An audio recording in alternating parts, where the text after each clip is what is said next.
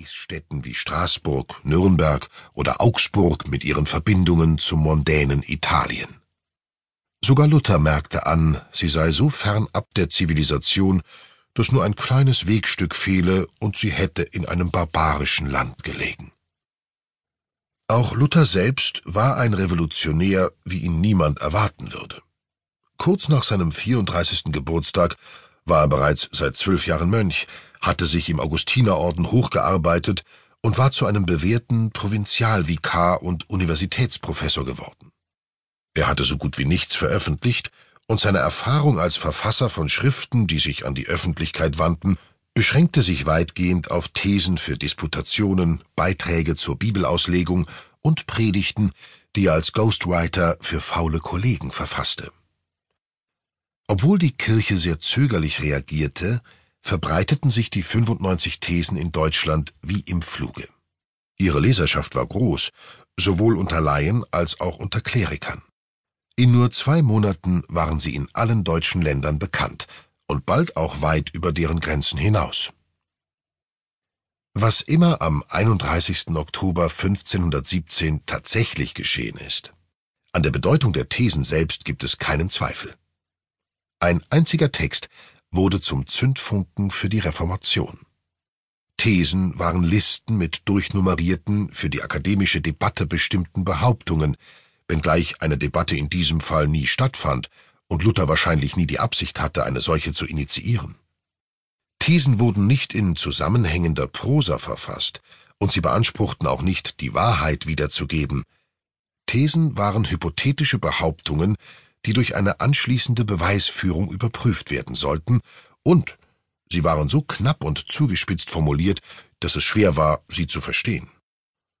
Nur wenige zeitgenössische Drucke von Luthers Text haben überdauert, darunter keiner aus Wittenberg selbst. Einseitig auf ein großes Blatt Papier gedruckt, waren sie dazu bestimmt, an einer Wand angeschlagen zu werden, was darauf hindeutet, dass an der Geschichte mit der Kirchentür etwas dran ist, wenngleich es bei der Größe des Schriftbilds schwer gewesen wäre, Luthers Thesen zu lesen. Darüber aber befand sich in größeren Buchstaben eine Einladung im Namen Luthers, über diese Thesen in Wittenberg zu diskutieren. Die erste These beginnt mit den Worten Da unser Herr und Meister Jesus Christus spricht, tut Buße und so weiter, Matthäus 4,17, hat er gewollt, dass das ganze Leben des Gläubigen Buße sein soll. Das Lateinische legt die Betonung auf das Hauptverb voluit, wollte er, also darauf, was das Leben der Gläubigen nach Gottes Willen sein soll. Diesen Gedanken führt Luther ohne Umschweife weiter, indem er meint, man könne dies nicht so auslegen, als müsse man lediglich die frommen Bußübungen vollziehen, die einem der Priester auferlegte, etwa beten oder Ablassbriefe kaufen. Die scheinbare Schlichtheit dieser Aussage ist trügerisch. Sie ist in Wirklichkeit eine Generalkritik am gesamten Gebäude der spätmittelalterlichen Kirche. Wie konnte eine so einfache Botschaft solche Auswirkungen haben und einen solchen Tumult auslösen? Luther war nicht einmal der Erste oder der Einzige, der die Ablassbriefe kritisierte. Luthers Beichtvater etwa der Augustiner Johann von Staupitz hatte dies in Predigten im Jahr 1516 ebenfalls getan. Wie dieser formulierte Luther lediglich einen alten Standpunkt in Bezug auf die Natur der Gnade, der auf Augustinus zurückging.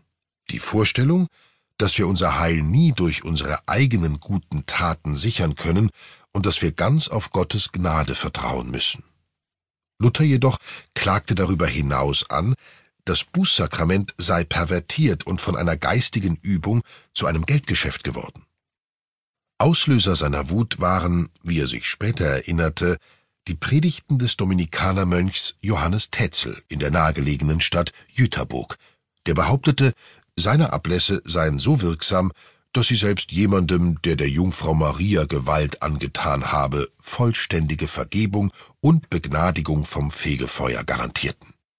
Das Problem der Ablässe war ein viel diskutiertes Thema in theologischen und politischen Debatten, und ursprünglich sahen manche im Streit um den Ablass kaum mehr als einen der häufigen Schlagabtausche zwischen den Mönchsorden, eine Episode in der seit langem bestehenden